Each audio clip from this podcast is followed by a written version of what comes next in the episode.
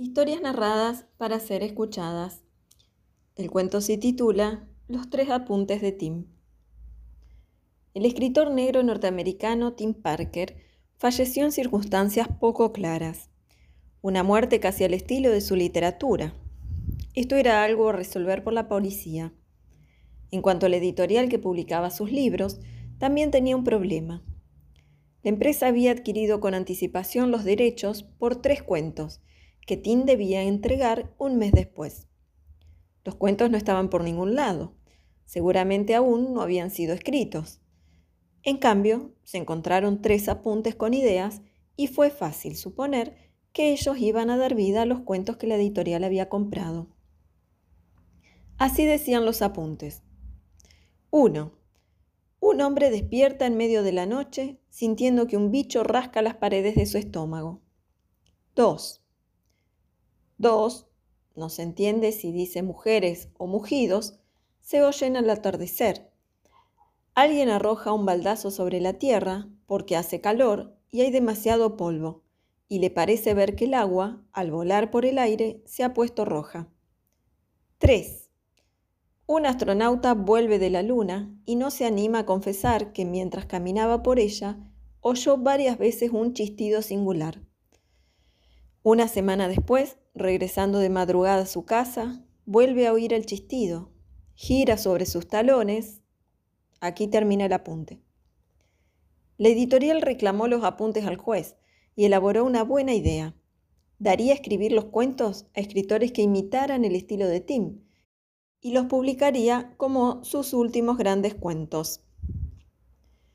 Con cierta discreción, se convocó a varios escritores gente que necesitaba dinero con urgencia, y se les pidió que ajustaran un poco más las ideas de los apuntes, para ver si daban con el nivel literario del Genial Team. Lo que sigue es casi todo lo que se intentó para dar vida a los cuentos, así como las opiniones de los asesores de la editorial. Apunte 1. Idea presentada por Brooke Brookis. El hombre consulta al médico, quien le ordena radiografías. Los estudios no dan nada raro, pero el hombre sigue sintiendo que el bicho rasca dentro de su cuerpo. Un día, desesperado, taja su estómago con un cuchillo y muere. Su cuerpo es encontrado al día siguiente por la mujer que va a hacer la limpieza. Al abrir la puerta de la casa, ve salir saltando una pequeña langosta, o algo así. Idea presentada por John Gómez. Los médicos ordenan radiografías y ven que en el estómago hay algo difícil de determinar. Deciden operar. Cuando hacen el corte, encuentran un simpático grillo que toca una guitarrita.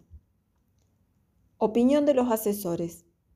La idea de Gómez no tiene que ver con el estilo de Tim, pero tal vez podría sugerírsele que fuese con ella a los estudios Walt Disney. En cuanto a la de Brookis, es buena. Ahora bien, no es demasiado truculenta.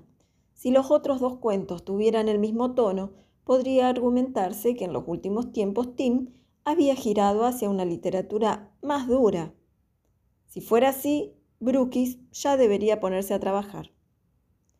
Apunte 2. Idea presentada por Parker Eloy. Dos mugidos se oyen al atardecer.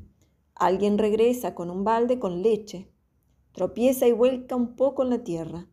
Sin embargo, ¿no parecía sangre lo derramado? Idea presentada por Carson McCall. Dos mujeres se oyen al atardecer.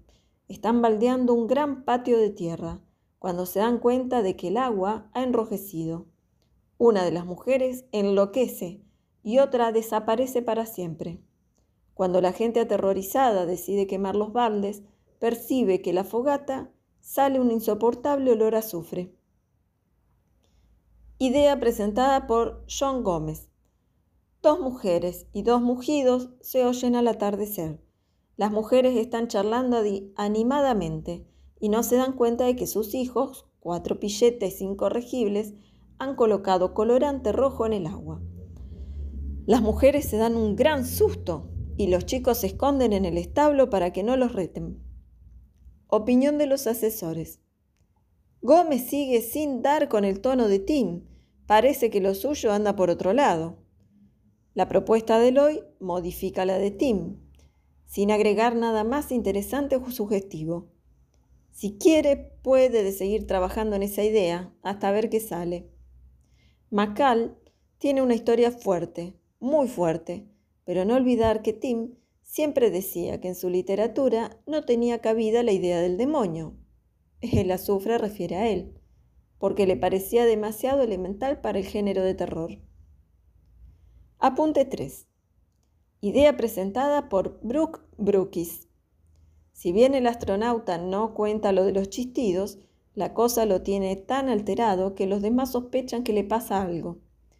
Un amigo que también trabaja en el centro espacial decide ir a su casa para conversar con él. Cuando está llegando, ve al astronauta unos pasos adelante y lo chista. El chistado se aterroriza, su corazón parece a punto de estallar, gira sobre sus talones, pero el miedo lo fulmina. Idea presentada por John Gómez. Desde el principio se sabe que al astronauta lo ha seguido en su viaje un amigo de la infancia, un gordo guarango que se cree chistoso y está todo el tiempo haciendo bromas. Es él quien lo chista. El gordo también regresa y luego lo persigue chistándolo y ocultándose. Se pueden insertar varias escenas muy graciosas cuando el astronauta ya no aguanta más y está al borde de un ataque. Todo se descubre. Opinión de los asesores. ¿Quién le dijo al idiota de Gómez que también escribiera esto? Échenlo de una buena vez. En cuanto a la propuesta de Brookis, es buena, pero solo se trata de una equivocación trágica, y hay que recordar que en los cuentos de Tim siempre está presente lo extraño, lo que no se sabe si existe o no. En este caso podría ser el monstruo. Por lo visto, los escritores convocados no logran dar con el estilo de Tim. Tal vez habría que abandonar este proyecto. Nota. Los cuentos de Tim nunca fueron escritos, pero sus apuntes se dieron a conocer en diarios de todo el mundo. Su muerte tampoco fue debidamente aclarada.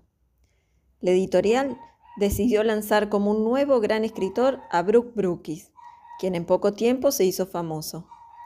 Parker Leloy y Carson McCall se dedicaron al periodismo. John Gómez escribe guiones para la televisión y ha logrado un verdadero éxito con su personaje, Tom el fantasmita chambón. Los asesores siguen siendo asesores, salvo uno de ellos, que cambió por un trabajo similar. Analiza partidos de fútbol. Es un cuento de Oche Califa, escritor argentino.